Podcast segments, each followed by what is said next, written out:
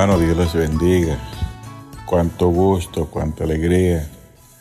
Desearle que estén bien, que estén contentos, que estén fortalecidos, que estén alimentándose de todas estas meditaciones, todas estas enseñanzas de nuestra hermana, de nuestros hermanos.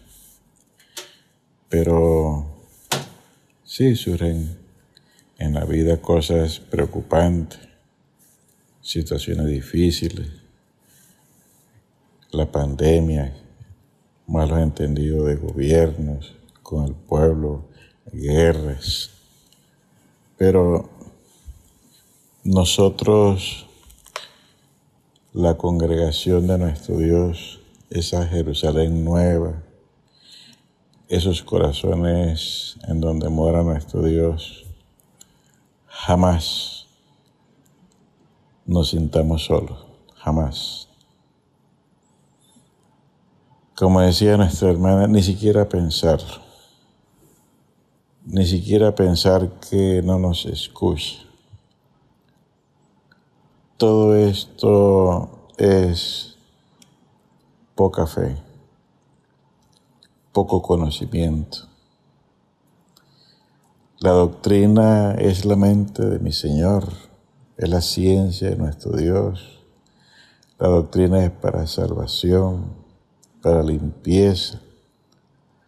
La doctrina nos fortalece, nos ayuda a proceder en la vida, actuar en la vida prudentemente, sabiamente.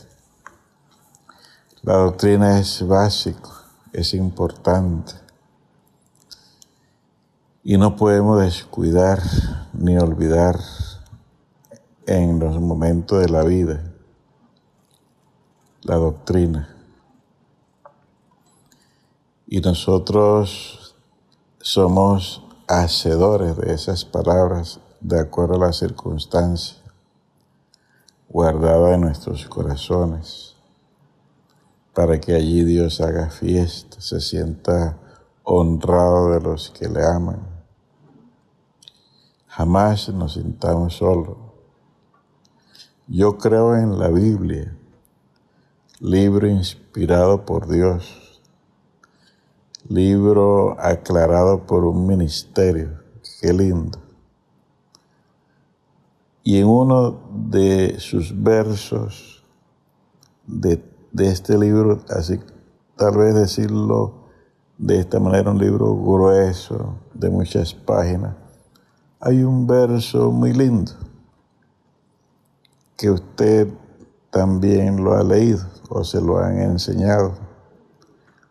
Y dice, y dice este verso, fueron palabras de aquel a quien nosotros le hemos creído, a quien nosotros le hemos, le hemos dado la gloria en, en su templo lo amamos con todo el corazón. Él dijo, no os dejaré huérfano. En Juan capítulo 14, en el verso número 18, usted se puede recrear en estas palabras dicho por nuestro Dios. No os dejaré huérfano. Es decir, que jamás debo pensar que estoy solo. Y más aún cuando le hemos creído y que al creerle y sentir, tener un sentimiento lindo hacia nuestro Dios. No nos va a desamparar, no nos va a dejar. Él es fiel en lo que Él prometió. No os dejaré huérfano. Repito, cuando se sienta la persona sola, a pesar que ha tenido la experiencia de, de escuchar las palabras vivas del Señor profecía,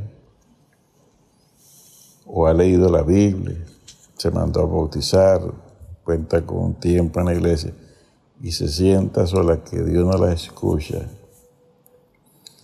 eso es falso. Esa es una gran mentira.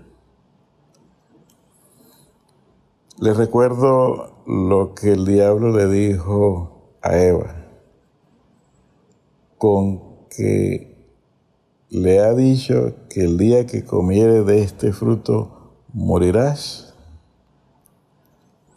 El diablo siempre ha querido infundir al ser humano, a los creyentes sobre todo, que lo que Dios dijo es mentira. Lo que Dios prometió es falso, siempre. Esa es su tarea. Hay un verso que dice que es el padre de la mentira. Y él siempre nos inducirá a que pensemos que estamos solos. De ninguna manera. Mirad las aves del cielo, decía el Señor. No siembren. No, no tienen alfolíes. No. Y Dios las alimenta. Pero citaba al Señor también que nosotros valemos mucho más que las aves. Y si nosotros valemos más, significa que Él se va a estar preocupando más de nosotros que las mismas aves que Él alimenta. Soy un aficionado de ver aves, me encanta escucharlo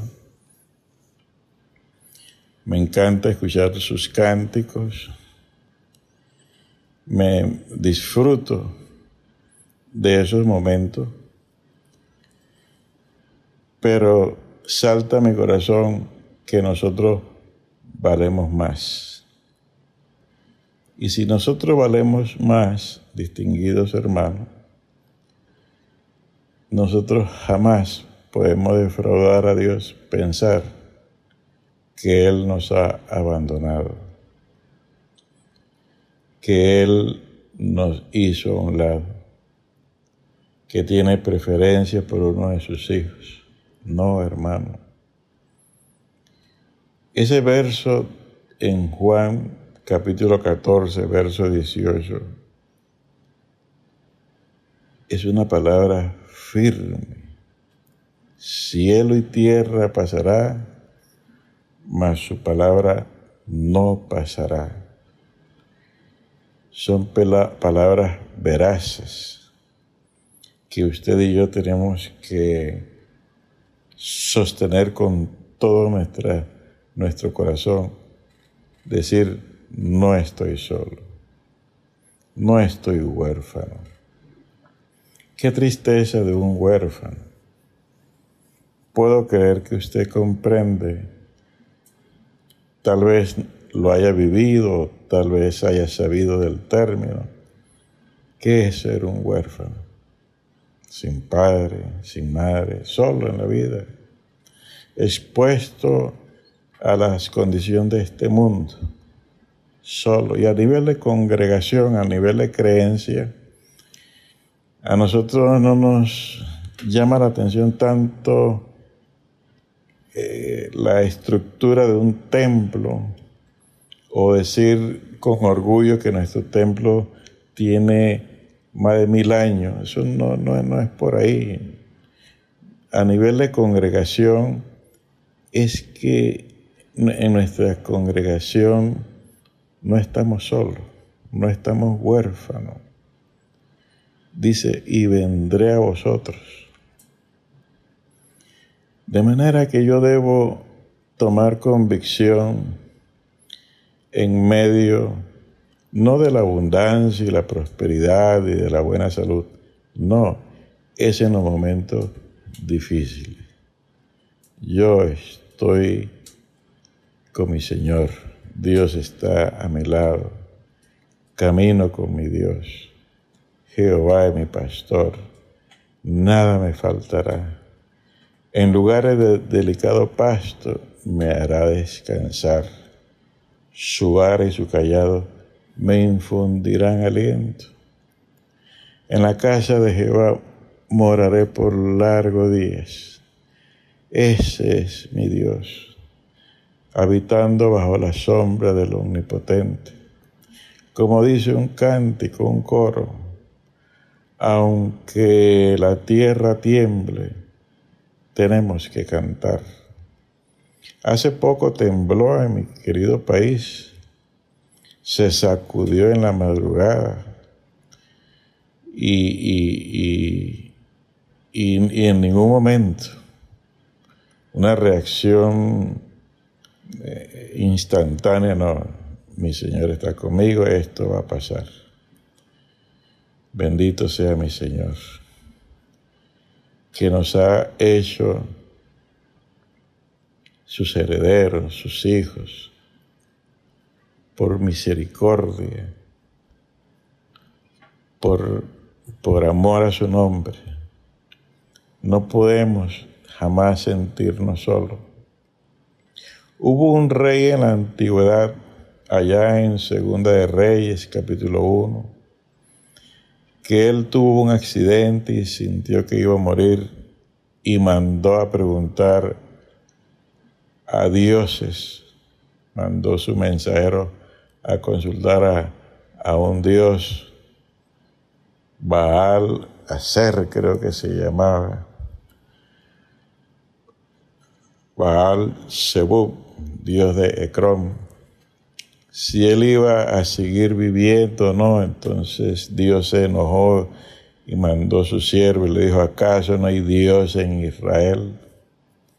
Nosotros somos esa nueva Israel como se nos acaba de enseñar.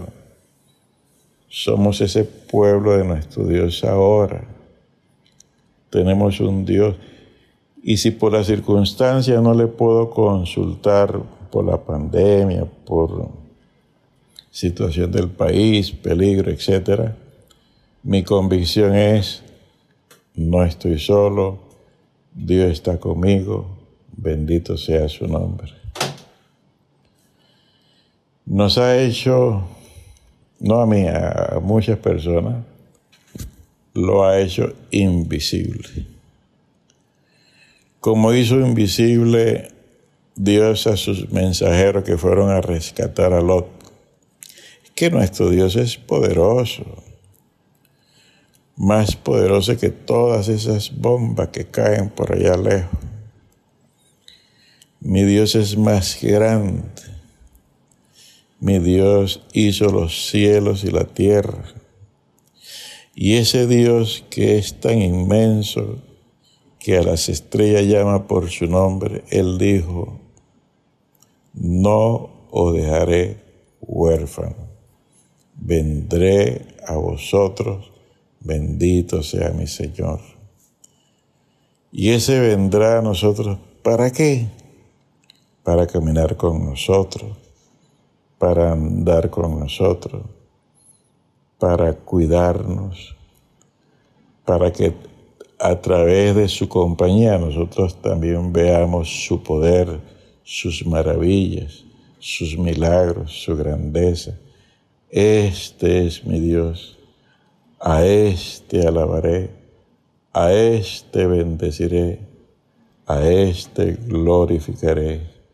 No estoy solo bendito es su nombre.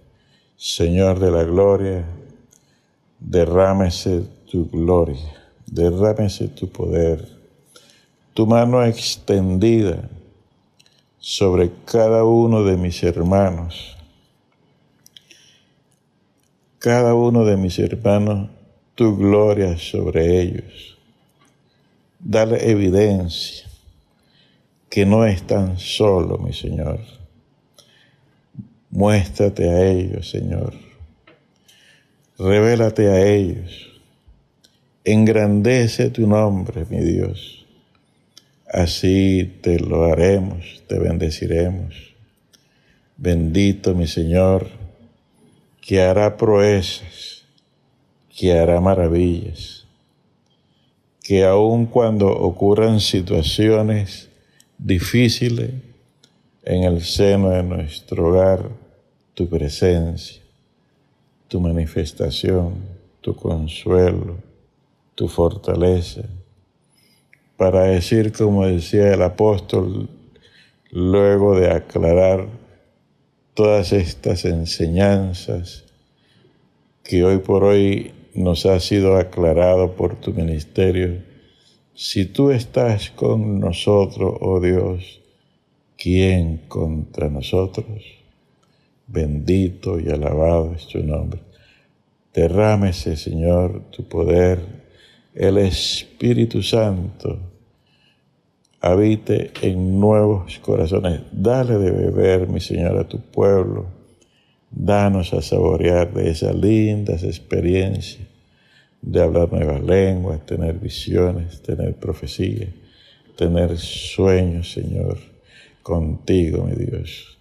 Al que está enfermo, mi Dios, tu mano sobre estos. Al que está necesitado, tu mano sobre esto, pero para bendecir, para sanar, para libertar. Todo en el nombre de Jesucristo.